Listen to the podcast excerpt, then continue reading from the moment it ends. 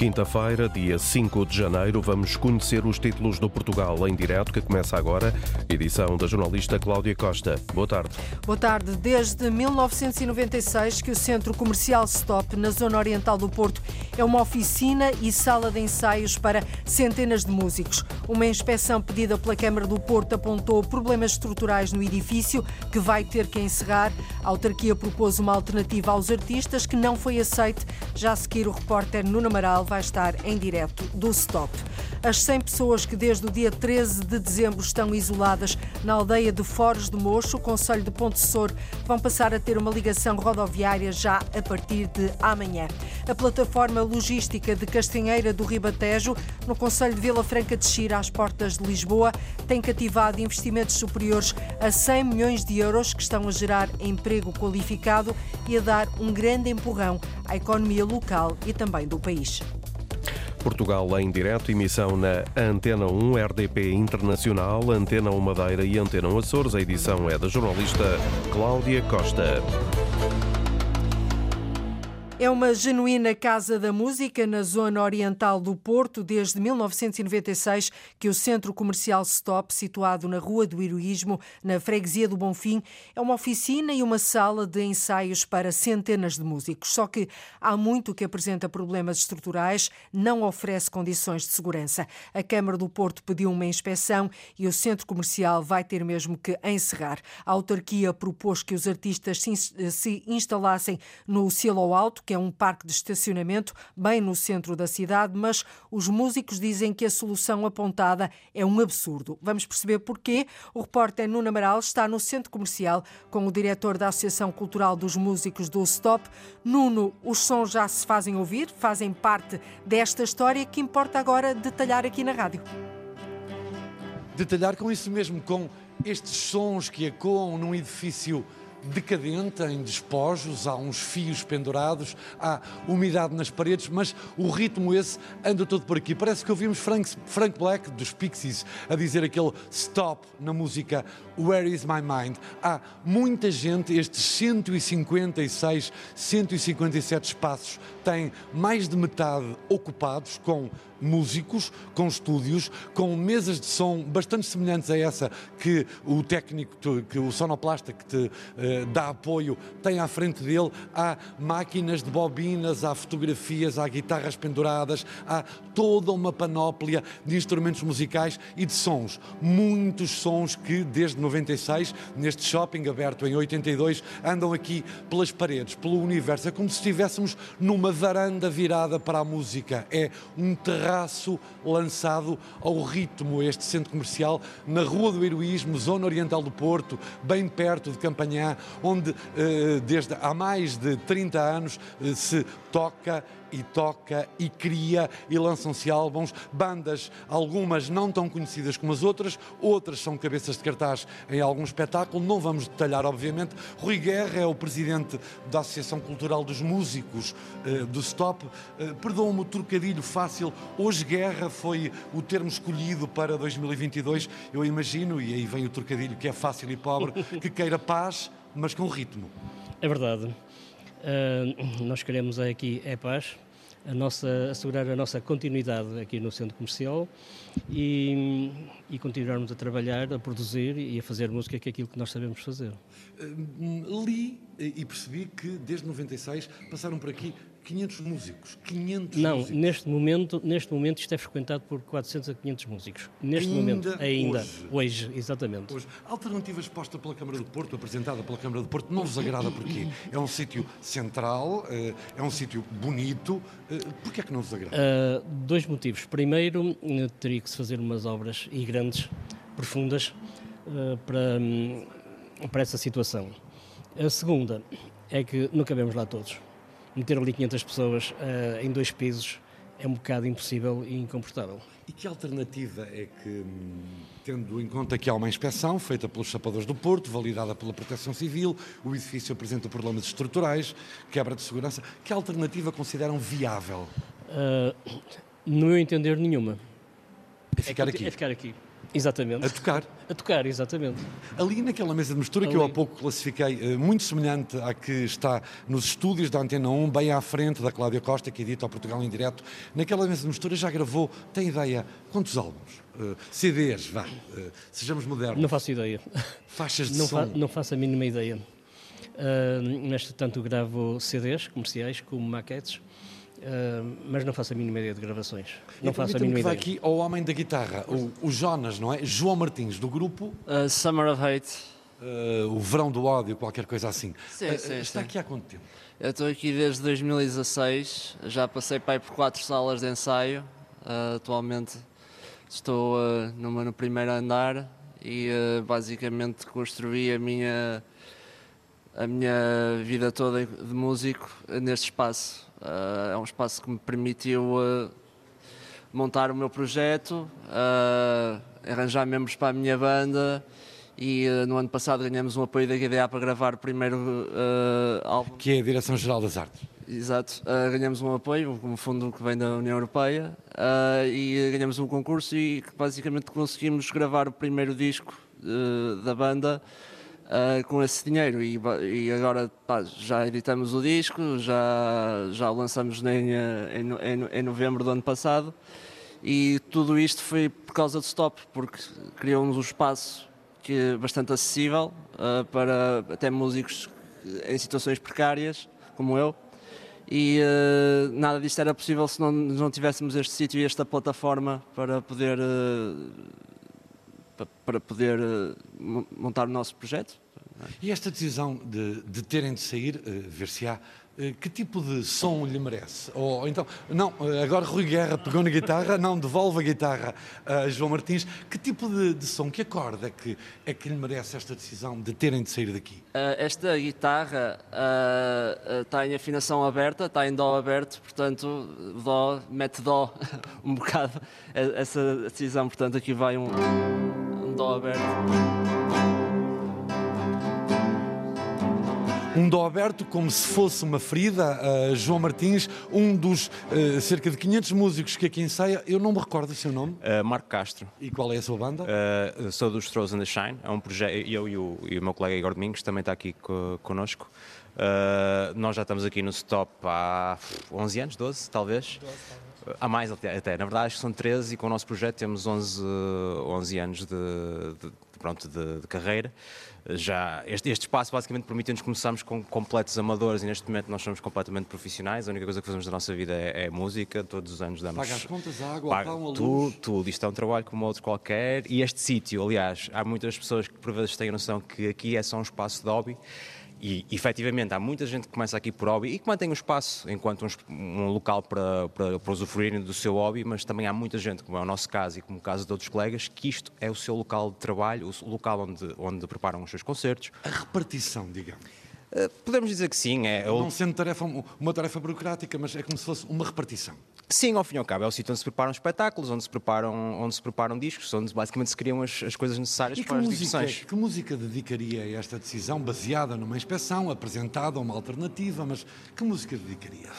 Si, só. Sinceramente, do, por, por, aí não, não, não, lhe sei, não lhe sei propriamente dizer. O que, eu, o que eu acho que é importante aqui para, para, para o local é lá está, ter, termos a noção do que é que realmente acontece aqui, não é? Há, há uma série de regras que estão a tentar ser ditadas em função disto ser um shopping, mas quando na verdade já há imensos anos que, que não. Que não que não funciona como tal, não é? Uh, e, assim, é a Casa da Música, é uma caixa de som, não é? é uma, isto, ao fim e ao cabo, é uma Casa da Música, é um aglomerado cultural que praticamente todos os países gostariam de, de ter e muitas vezes incentivam, e de uma forma natural isto aconteceu aqui.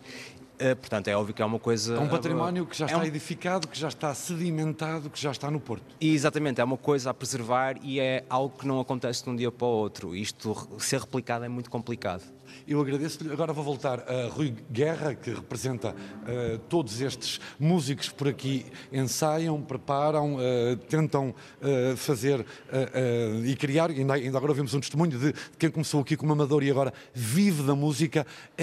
O cenário que eu descrevi ao início dos fios pendurados, de umidades na parede, é também poesia. Esta Casa da Música que não tem culasse, como tem a outra da Boa Vista, tem outra alma e a pergunta é muito concreta.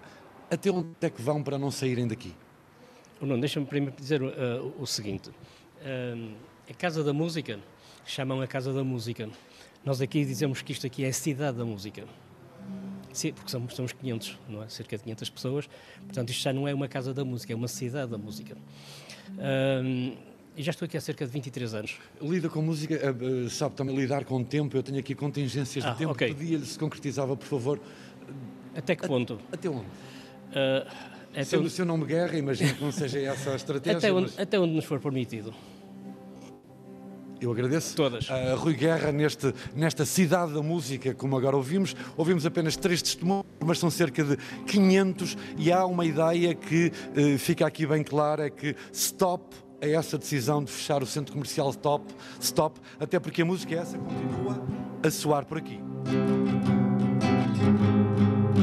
Um dó maior, uma ferida aberta destes 500 músicos que ouvimos agora, alguns deles os porta-vozes, através da reportagem em direto do jornalista Nuno Amaral. Ora, em fevereiro poderá haver já uma tomada de decisão sobre o encerramento ou não do centro comercial Stop. Há muito que foram identificados problemas de segurança no edifício. A autarquia pediu um relatório aos bombeiros sapadores, um documento que vai ser avaliado pela Proteção Civil para se poder tomar decisões. O vereador com o pelouro das atividades económicas, Ricardo Valente, disse há pouco à jornalista Lourdes Dias que, face às queixas que têm chegado e aos problemas estruturais que se arrastam de resto há vários anos, a autarquia não pode de todo ficar de braços cruzados quando está em causa a segurança das pessoas. Face ao conjunto de queixas uh, do ponto de vista de ruído que tem acontecido naquele centro comercial, aos antecedentes que havia do ponto de vista de identificados já alguns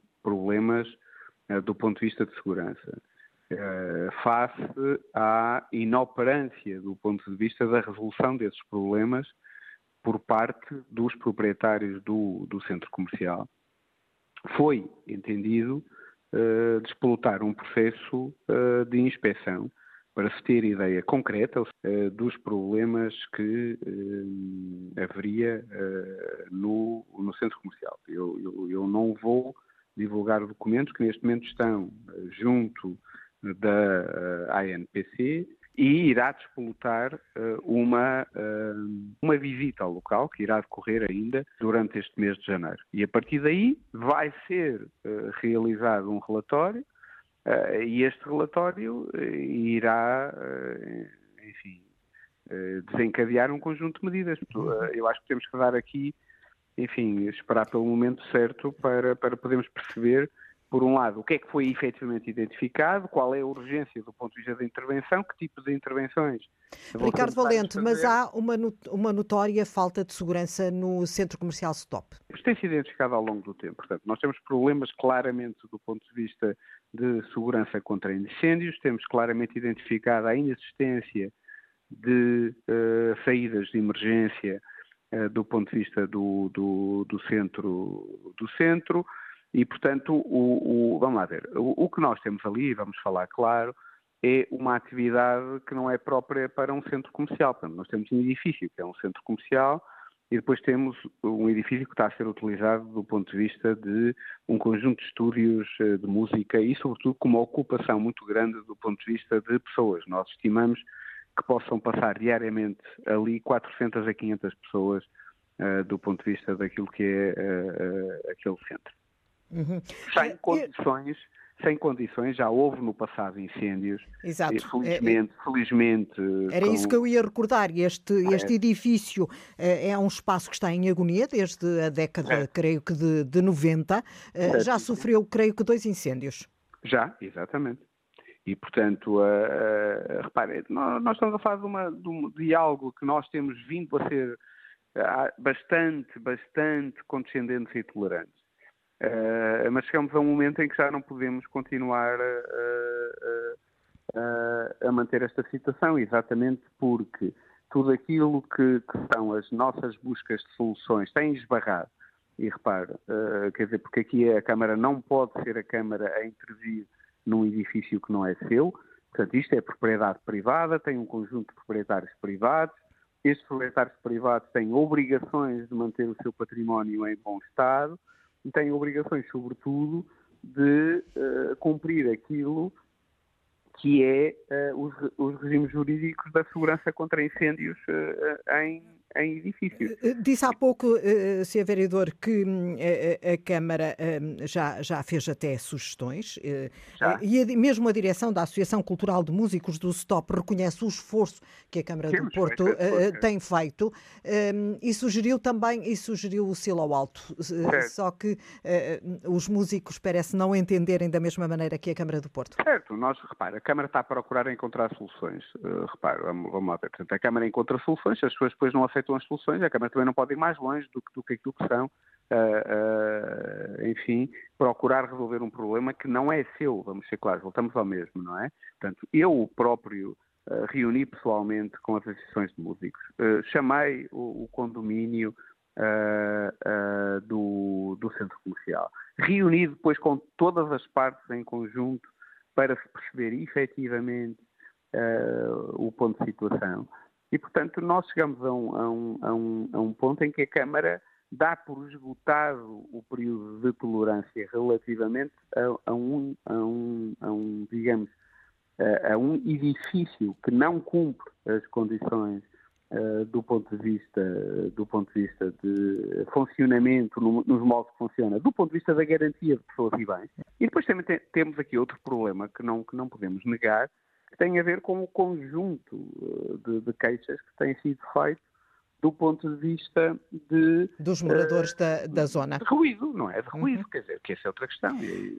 Ricardo Valente, vamos, vamos, vamos aqui regressar ao início da nossa conversa e mesmo para terminarmos, estão identificados problemas estruturais, há problemas de segurança, certo. há relatórios feitos que estão a ser analisados, o stop é mesmo para fechar eu não, eu não lhe, não lhe vou responder a isso, porque isso seria já estar a tomar uma decisão quando eu ainda não tenho o relatório da NPC. O que nos parece claro neste momento é que sim, faça aquilo que foram são os relatórios anteriores e àquilo que foi pedido uh, do ponto de vista da alteração de projetos no, no edifício para resolverem um conjunto de problemas. E esse processo ainda está, esse processo ainda, esse processo de tomada de decisão ainda está demorado ou está para breve?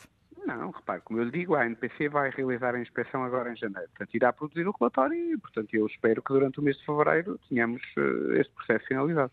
Em fevereiro haverá então uma decisão. A Câmara do Porto a deixar aqui claro que, face às queixas que têm chegado e aos problemas estruturais do centro comercial de Stop, que de resto se arrastam há vários anos, a autarquia não pode ficar de braços cruzados quando está em causa a segurança. Era uma vez uma povoação que ficou isolada. A 13 de dezembro, as chuvas danificaram a única passagem para a povoação dos Foros do Mocho. Durante dias e dias. Há 23 dias que a ligação é limitada. Choveu muito, demasiado. O solo está ainda com uh, imensa água e, portanto, não garante condições de traficabilidade porque os apoios também não tinham a capacidade ou as, ou as características necessárias para que ela pudesse ser instalada. A ponte. Estou a ver a ponte neste momento e, em princípio, este fim de semana irá estar a circulação para os carros ligeiros por aqui. Para que a vida volte ao normal. Quase 200 médicos internos escolheram o Algarve para desenvolverem, na maior parte dos casos, durante o próximo ano, o período de formação geral e de especialidade. No total, foram 196 os jovens médicos que optaram pelos hospitais e pelos centros de saúde de uma das regiões onde habitualmente tem sido, tem sido mais difícil fixar estes profissionais. O jornalista Maria Antunes assistiu ao primeiro contacto de alguns destes jovens com a Administração Regional de Saúde e constatou que boa parte deles, pelo menos por agora, admite que a carreira no SNS pode passar pelo Algarve. Números redondos são quase duas centenas. 134 médicos para internato de formação geral, 40 para formação especializada, colocados no Centro Hospitalar Universitário do Algarve. Depois, há mais 22 internos para colocar nas unidades dos três agrupamentos centros de saúde da região. O internato é o passo seguinte à licenciatura ou mestrado integrado. É o primeiro contacto dos recém-formados com a profissão, nomeadamente no SNS. Ao Algarve chegaram de todo o país e por agora não colocam de parte uma carreira feita nas unidades de saúde da região. Confesso que gosto de, tenho interesse por hospitais um pouco mais periféricos. Pronto, eu estou em Portimão, colocada. Hum, É um centro mais pequeno, que espero que seja também mais calmo do que Faro, um, mas sim, eh, vamos ver como é que corre. Estou confiante. Mariana Santos veio de Braga para o internato em formação geral, vai ficar durante os próximos meses em Portimão. Depois, logo se vê. De Coimbra veio Bernardo Bem, que confessa não estar amedrontado com a imagem nem sempre positiva, que muitas vezes é passada dos hospitais da região. É assim, se calhar é essa imagem que passa, eh, mas pelo menos eh, a experiência que nós, que nós vamos começar a ter e que temos tido até agora não é, não é, não é essa imagem que temos Claro que as notícias más são sempre aquelas que, que, têm mais destaque, mas não é de todo a imagem que nós temos do, do, deste hospital. Se dependesse do Presidente da Administração Jornal do Sul do Algarve, confessa Paulo Morgado, todos ficariam numa região tão carenciada de médicos em diversas especialidades. Mas nem sempre é fácil numa profissão tão qualificada. Estamos na Europa, estamos no mundo e as pessoas eh, têm direito a escolher, digamos, aquilo que é uh, a sua vida. Nós tentamos cativá-los e fazemos o máximo para os cativar a ficar, uh, obviamente, mas as pessoas, em última análise, que são elas que decidem uh, da, da, sua vida e, e profissional. Nuns casos e noutros há muitas razões que levam médicos a optar por ficar ou abandonar os locais onde fizeram o internato. Os médicos e também outros profissionais tendem a fixar-se nos locais uh, onde têm uma rede de suporte. Há depois pessoas que vêm um pouco à aventura e que estão disponíveis para tudo, não é? Uh, ou que não têm família, ou que não têm, portanto, laços que, que os prendam uh, noutros locais e que estão, e estão disponíveis. Uh, portanto, há aqui muitos fatores individuais que, que, correspondem para, para esta escolha. Paulo Morgado admite, por isso, que muitos destes quase 200 internos não venham a ficar na região, ainda que não faltem atrativos a vários níveis. Do ponto de vista, digamos, ambiental, do ponto de vista do clima, pois uh, o, ninguém bate o Algarve, é? portanto, uh, nesse aspecto vive-se vive muito bem aqui e eles sabem disso. No primeiro ano de formação geral, os médicos vão passar nove meses no Serviço Hospitalar de Medicina Interna, Pediatria e Cirurgia Geral. Os outros três vão ser dedicados à medicina geral e familiar e à saúde pública. Estamos a falar de uma região onde habitualmente tem sido mais difícil fixar médicos e uma boa parte destes 200 jovens médicos internos poderá, admite que a carreira poderá uh, passar pelo Algarve no que ao Serviço Nacional de Saúde diz respeito. A circulação rodoviária na aldeia de Foros de Mocho, no Conselho de Ponte Sor, deve ficar restabelecida amanhã, desde o dia 13 de dezembro, que uma centena de pessoas ficou isolada depois do mau tempo e das cheias terem destruído a única passagem para a povoação alentejana. Entretanto, militares do Regimento Número 1 de Tancos começaram a montagem de uma ponte provisória que vai permitir restabelecer a normalidade e acabar com o isolamento da população 20 dias ou mais de 20 dias depois. Paulo Nobre. A 13 de dezembro, as chuvas danificaram a única passagem para a povoação dos Foros do Mocho.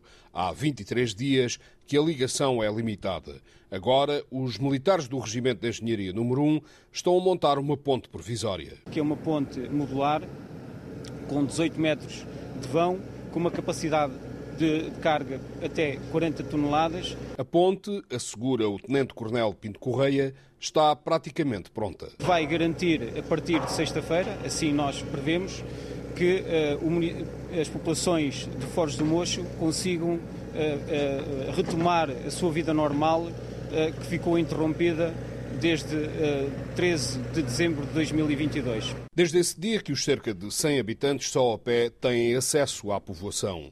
A nova ponte desperta natural curiosidade.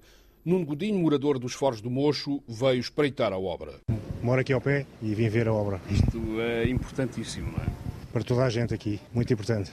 Os acessos fazem falta, sem acessos eh, torna a vida muito complicada. Como é que tem feito a vida nestes, nestes dias, desde 13 de dezembro? Uh, Soluções não há muitas, eh, vamos dar uma volta muito grande, acessos eh, maus. A ponte provisória está a cerca de 4 km da povoação. Houve necessidade de criar novos acessos. Mais de 20 dias após a derrocada, só agora o Tenente-Coronel Pinto Correia diz ser possível a montagem da ponte. O solo está ainda com uh, imensa água e, portanto, não garante condições de traficabilidade que, e, para além disso, porque os apoios uh, que estão aqui à minha retaguarda e onde, onde, vão, e onde vai ser uh, apoiada a ponte, também não tinham as capacidade, a capacidade ou as, ou as, características necessárias para que ela pudesse ser instalada e que garantissem quer a sustentabilidade para o seu peso próprio e também a capacidade de carga que ela vai conferir, que são as tais 40 toneladas. Peça a peça, os militares dão forma à ponte. É o regresso à normalidade. Saúde Carlos Ribeiro, habitante dos Foros do Mocho. Estou a ver a ponte neste momento. Em princípio, este fim de semana irá estar a circulação para os carros ligeiros por aqui. Uma maneira da gente poder sair e entrar, eh, eu acho que é muito agradável. Se tudo correr como previsto, amanhã, a esta hora, a nova ponte já permite a passagem do trânsito para os foros do Mocho. A reportagem do Portugal em Direto em Ponte de Soro pode assim acabar amanhã o isolamento de uma centena de pessoas da povoação de Foros de Mocho, no Conselho de Ponte de Soro, no Alentejo. A Estrada Nacional 338, na Serra da Estrela, que liga a Vila de Manteigas à Covilhã e a Ceia, está encerrada há um mês devido à queda de pedras provocada pelo mau tempo. O presidente da autarquia está naturalmente preocupado com a situação porque esta Estrada Nacional é a principal via de acesso à serra. Flávio Massano não tem dúvidas de que os turistas e os agentes económicos saem prejudicados. Esta estrada é uma das estradas mais bonitas do país e uma das principais naquilo que é o acesso à, à Torre e à Serra da Estrela. Eu, eu acredito que nenhum turista quer vir à Serra da Estrela e não poder ver o que vão dar metade, ou não poder beber água na fonte Paulo Luís Martins, ou não poder eh, passear e ver o Vale Glaciário do Zezer. Estamos a falar de pontos icónicos da Serra da Estrela que neste momento estão vedados porque não se pode, não se pode circular. É um problema para Manteigas, porque em, primeira, em primeiro lugar somos os mais afetados uh, pelo que está a acontecer. Os nossos agentes económicos, que vêm-se privados de um fluxo turístico uh, uh, considerável, mas também toda a Serra da Estrela, porque afeta a visitação da Serra da Estrela como um todo e desta, desta região. O autarca Flávio Massano lembra também que o fecho da estrada coloca o Conselho de Manteigas de fora de um circuito que abrange igualmente Ceia e Covilhã. É uma preocupação grande, porque é uma, é uma via de acesso ao, ao maciço central, é uma via que nos liga uh, ao Conselho da Covilhã e que nos liga ao Conselho de Ceia, portanto, naquela vertente mais uh, serrana, portanto, de, de, do topo da Serra da Estrela, e nós tendo esta estrada fechada, nós perdemos o comboio do circuito de quem anda uh, entre Covilhã, Ceia e Manteigas. Portanto, ficamos de fora desse circuito porque as pessoas não podem, não podem circular. Para ultrapassar esta situação, a autarquia de Manteiga já reuniu com a Infraestruturas de Portugal, com o Laboratório Nacional de Engenharia e com o Instituto Nacional das Florestas. A ideia é traçar um plano para se avançar com obras que permitam assim a reabertura da estrada 338 que liga a Vila de Manteigas à Covilhã e a Ceia. A Câmara de Arronches, no distrito de Porto Alegre, está a reabilitar casas devolutas situadas no centro histórico da vila. Neste momento, o município está a recuperar dois edifícios para arrendamento. O autarca de Arronches, João Crespo, diz que este é o caminho para levar gente nova ao interior, gente nova para o centro da vila. Esse é o objetivo, é atrair pessoas para o centro histórico, sejam elas residam já no Conselho ou não, uh, preferencialmente que não residam no Conselho, como é, como é óbvio, porque queremos também aqui dar vida nova a este, a este centro histórico que, que em tempo esteve, esteve mais eh, despovoado e agora vai, felizmente, vai estando, vai estando bastante ocupado e há de facto grande, grande procura por, por imóveis no centro histórico neste momento. A renovação dos dois edifícios vai custar cerca de 100 mil euros. A obra é comparticipada pelos dinheiros do PRR, o Plano de Recuperação e Resiliência. O autarca João Crespo diz que os privados também, também estão a fazer a parte que lhes cabe. Ao esforço da autarquia junta-se o forte investimento dos proprietários locais. Já no âmbito da estratégia local de habitação, a autarquia da Roncha está igualmente a renovar bairros sociais. Eh, nós, felizmente, não temos grandes problemas de sociais locais em que haja muita habitação, muita habitação degradada, mas hum, queremos, eh, de facto, é que eh, as que temos que fiquem ainda melhores. E, portanto, vamos uh, intervir nas 79 habitações sociais que, tem, que temos propriedade do município. Uh, vamos reabilitá-las dando-lhe algum conforto térmico, uh, dando-lhe também a possibilidade de poderem ter águas quentes sanitárias através de painéis solares, eh, e, portanto, é uma melhoria significativa no parque habitacional propriedade do município. E, e, estamos também, já, já construímos nas duas freguesias rurais habitações sociais, cinco fogos em cada freguesia, e temos planeado também no âmbito da estratégia local a construção de mais 10 fogos uh, no, no, na freguesia da Assunção, na sede do Conselho. Portanto, Ao todo, o município de Ronchas vai investir cerca de 2 milhões de euros no setor da habitação. O governo apresentou esta manhã na Covilhã a nova linha de apoio ao comércio dos conselhos afetados pelos fogos no ano passado na Serra da Estrela. São ajudas para apoiar micro e pequenas empresas do comércio localizadas nos conselhos do Parque Nacional da Serra da Estrela. Estas ajudas fazem parte do programa Transformar Comércio para apoiar a modernização e requalificação de estabelecimentos de comércio a retalho, tem 2 milhões de euros de dotação orçamental e taxa de financiamento de 80%, com um valor máximo e convém reter esta verba de 7.500 euros por empresa.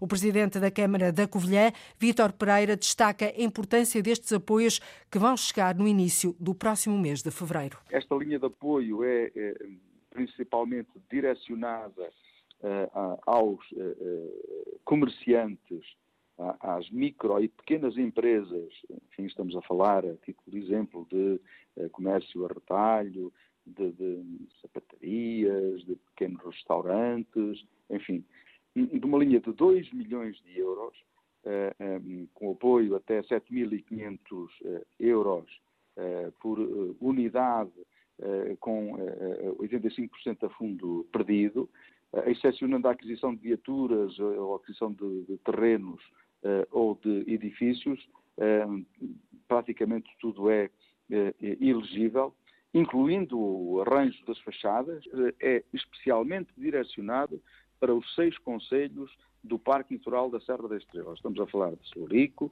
da Beira, da Covilhã, de Gouveia, de Ceia, de Manteigas e Guarda.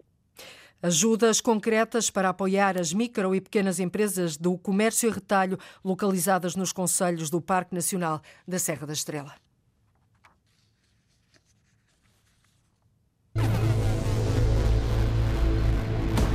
ainda não nasceu, mas já tem nome. Fábrica da Cultura de Mintz. Como? Fábrica da Cultura de Mintz. E o que é que vai ser? Será um projeto para todas as idades, muito ligado à criação, mas também que procurar fazer pontes entre a criação artística e a economia. Em plena Serra da Aire. Uma da tarde, 47 minutos em Portugal continental e na Madeira, menos uma hora nos Açores. E é para a Madeira que vamos agora. Começa na próxima semana em Lisboa a negociação entre a Madeira e o Governo da República para o novo regime do Centro Internacional de Negócios da região. É o quinto regime. As conversas vão decorrer entre o Secretário Regional das Finanças e o Ministro das Finanças, Fernando Medina. Os dois governos vão tentar obter um acordo para o sistema de baixa tributação da Madeira, que é Pedro Filipe Costa, um dos fatores de atração de investimento. A digitalização e o ambiente são as linhas mestras do novo regime dos benefícios fiscais para o Centro Internacional de Negócios da Madeira. Em causa está o próximo regime, o quinto, e que levará o Secretário Regional das Finanças a negociar com o Ministro das Finanças da República. Tudo o que esteja relacionado com as novas tecnologias, a digitalização e também atividades que não deixem pegada carbónica e que venham dar continuidade neste instrumento de atração de investimentos externo que é importante para a Madeira, mas não é só importante para a Madeira, é também importante para o país. Os impostos reduzidos são a principal atração da chamada Zona Franca. Rogério Gouveia quer manter os atuais 5% ou, se possível, baixar mas a negociação só agora está a começar. É muito precoce neste momento falar sobre isso. O que nós queremos é pelo menos manter aquilo eh, que temos atualmente em termos de benefícios, em termos de competitividade, manter o nível de redução de taxa de 5%. Fonte de um conflito judicial no terceiro regime e diferentes interpretações da Comissão Europeia é a questão dos postos de trabalho se fixarem ou não na Madeira. Rogério Gouveia quer plasmar no novo regime que a União Europeia aceita para qualquer posto de trabalho o princípio da livre circulação de pessoas, bens e serviços. Sobre a questão da materialidade e do local onde esse é exercido, é uma questão que, como disse, decorrerá também do processo negocial e decorrerá, acima de tudo, daquilo que são os princípios do espaço europeu de livre circulação de pessoas e bens. Outra questão que o secretário quer salvaguardar é a aprovação a tempo e horas do regime fiscal pelo Governo da República, para que as empresas se mantenham ou outras decidam se fixar. O Centro Internacional de Negócios da Madeira tem, neste momento, 2.507 empresas e mais de 3.500 postos de trabalho diretos. E deverá entregar à região entre 110 e 115 milhões de euros em receitas de 2022. A Madeira tem desde os anos 80 um sistema de baixa tributação, responsáveis por cerca de 20% do produto interno bruto da região. Este regime tem agora de ser revisto. Às portas de Lisboa, a plataforma logística de Castanheira do Ribatejo, no Conselho de Vila Franca de Xira, tem cativado várias empresas. São investimentos superiores a 100 milhões de euros que estão a gerar emprego qualificado, além de revitalizar em Paulo Verã a economia local e do país. Uma porta de entrada para a Grande Lisboa, com bons acessos, torna a plataforma logística de Castanheira do Ribatejo, no Conselho de Vila Franca de Xira, atrativa a investimentos económicos. Revitalizada em 2021, esta infraestrutura já recebeu quatro grandes empresas ligadas aos transportes, distribuição e serviços. Uma procura constante que gera empregos e ajuda a economia do Conselho, diz o autarca Fernando Paulo Ferreira. A plataforma logística, toda aquela zona da Castanheira do Ribatejo, no fundo a norte do Conselho de Vila Franca de Xira, tem vindo realmente a, a, ser muito procurada para investimentos na área da logística e dos serviços. Na plataforma encontram-se já em funcionamento três grandes empresas que já criaram 220 postos de trabalho e foi possível conseguir trazer, eu diria, trazer para o Conselho de Vila Franca, mas é um investimento pela sua importância nacional. Foi muito importante trazer para o país um grande investimento da Leroy Merlin e da Montepino, que criará cerca de 400 novos empregos naquela área. O investimento para a região é superior a 100 milhões de euros e a aposta é num emprego qualificado, o que ajuda também a desenvolver empresas mais pequenas do Conselho de Vila Franca de Xira. Para já trata-se de um conjunto de empresas que têm eh, tecnologia de ponta, eh, aliam o que é o trabalho eh, regular feito por empresas na área da logística com investigação dentro da própria área económica que se desenvolvem. Isso traz também empregos qualificados e traz, sobretudo, um investimento de grande importância e grande volume. Estamos sempre a falar na ordem para cima dos 100 milhões de euros, o que é muito importante para a economia do nosso Conselho. Esta plataforma logística de Castanheira do Ribatejo aproveita os bons acessos rodoviários e levou já a autarquia de Vila Franca de Xira a apostar na criação de um porto fluvial para apoio às mercadorias, explica o autarca Fernando Paulo Ferreira. A plataforma logística tem uma entrada e uma saída direta para a autoestrada, para a A1, o que permite ali uma capacidade e uma atratividade muito grande do ponto de vista do desenvolvimento de atividades económicas. E a Câmara Municipal, o ano passado ainda, conseguiu viabilizar a criação de um porto fluvial que vai nascer ali junto à plataforma logística da Castanheira, o que vai permitir que as mercadorias possam chegar e, e ser expedidas também por via fluvial, com vantagens ambientais e com uma eh, diminuição da sobrecarga em termos de trânsito nas estradas, que também é muito relevante para nós. Um cluster empresarial às portas da capital, investimentos de milhões que geram centenas de empregos qualificados. E que revitalizam naturalmente a economia da região e do país. Vamos agora conhecer Alice, a primeira assistente virtual dos portugueses nas áreas da saúde e na área financeira, que permite agendar uma consulta médica, fazer uma marcação de exames e operações financeiras financeiras, como pagamentos, transferências ou pedidos de cartões. Trata-se de um robô de inteligência artificial que fala naturalmente com os cidadãos. A empresa que desenvolve estes assistentes digitais é de Braga. A jornalista Ana Gonçalves foi perceber como é que a Alice funciona. Olá, sou a Luzi, a assistente digital da Luzia das Saúde. Como posso ajudar? Bom dia. Quero marcar uma consulta, por favor. Vamos então identificar o cliente para a marcação. Por favor, indique o nome completo do cliente para quem deseja efetuar a marcação. É a primeira assistente virtual a nível mundial lançada num grupo hospitalar, um robô de inteligência artificial, Alice, criado pela Agentify, uma startup pracarense e que permite fazer qualquer tipo de agendamento de consultas ou marcação de exames. Portanto, o objetivo é eu, de forma natural, por voz, sem ter que aprender a utilizar qualquer tipo de software ou de sistema de interação. Portanto, nós temos pessoas com mais de 80 anos a fazer marcações de consulta com inteligência artificial e não tiveram que aprender nada. Por vezes nota-se que as pessoas nem, nem percebem muito bem que estão a falar com um robô, o que é bom sinal. Portanto, elas simplesmente falam, A Alice vai perguntando os vários, portanto, o médico, a especialidade, faz a negociação de datas e faz o agendamento. Rui Lopes, administrador da Agentify, a startup de Braga especializada em inteligência artificial, que fruto dos excelentes resultados que tiveram na área da saúde, foram agora desafiados pela Caixa Geral de Depósitos a fazer o mesmo na área financeira. Portanto, acabamos por lançar também a primeira assistente transacional, ou seja, capaz de fazer transferências, pagamentos por voz. Estamos a falar de de transferências, de pagamentos de serviços, de, por exemplo, se eu precisar de um novo cartão de débito ou um novo cartão de crédito, posso pedir, ele vem, uh, vem chega-me a casa. Uh, posso mais tarde, se precisar ou quando precisar de ativar o cartão, ativar o mesmo também, a partir da assistente. E foi justamente a assistente digital Caixa que se destacou pela inovação e excelência em serviços financeiros a nível mundial, tendo ganho o Best Use of All Intelligence Assistants nos Banking Technic Awards. A primeira assistente virtual dos portugueses na área da saúde e na área financeira. Vai chamar-se Fábrica da Cultura de Minde, mas pretende ser mais do que um espaço cultural. A Câmara de Alcanena espera que o projeto, já em fase de elaboração, seja também um polo de desenvolvimento económico, turístico e até social daquela região. O objetivo da autarquia é avançar já este ano com o concurso público para a obra, João Ramalhinho um projeto âncora de desenvolvimento económico e turístico. É isto que se pretende da futura Fábrica da Cultura de Mince. O presidente da Câmara Municipal de Alcanena, Rui Anastácio, deixa claro que o projeto tem de ser sustentável e passa por captar os turistas que visitam toda a região. A Fábrica da Cultura será também muita economia.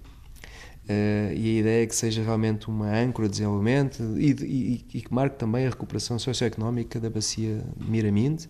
Aliás, é um trabalho que nós gostaríamos depois, no futuro, de, de à, à, semelhança do que estamos a fazer com Torres Novas, gostaríamos de intensificar mais a colaboração com a Câmara de Porto de Mós, nomeadamente captando, obviamente, fluxos turísticos, porque esse é um dos grandes objetivos também, e, os fluxos turísticos de milhões que andam ali à volta, nomeadamente em Fátima, as próprias grutas de Miradar recebem cerca de 100 mil visitantes por ano, mas depois temos ali tudo o que são os patrimónios mundiais, Alcobaça, Tomar, e queremos criar ali uma nova âncora de desenvolvimento, turístico, mas também económico e socioeconómico e cultural, com uma oferta absolutamente diferenciadora também nessa área. Um espaço de inovação para todas as idades e com residências artísticas. Estas são algumas das vertentes da Fábrica da Cultura de Minte. Como adianta a Antena 1, o Presidente da Câmara Municipal de Alcanena, Rui Anastácio. Um espaço eh, muito diverso, um espaço de criação, com certeza, eh, mas um espaço de inovação, um espaço de ideias, Uh, e um, espaço com uma parte também de co-work, uma parte de residências artísticas, mas acima de tudo um espaço com uma grande ligação à economia, à história de Mind e de Miradair uh, e a tudo aquilo que e, e, que seja que possa e seja considerado de facto um projeto absolutamente ímpar não só a nível nacional mas também a nível internacional e que tenha capacidade de atrair públicos diversos. Será um projeto para todas as idades, muito ligado à criação, mas também à, à associação, mas também que procurar fazer pontes entre a criação artística e a economia. O projeto de execução está a ser elaborado e está disponível para receber sugestões ou ideias. Um, um local que nós gostaríamos que fosse um sítio efervescente de ideias e um, e um espaço de referência internacional. Estamos a trabalhar nisso, vamos ver.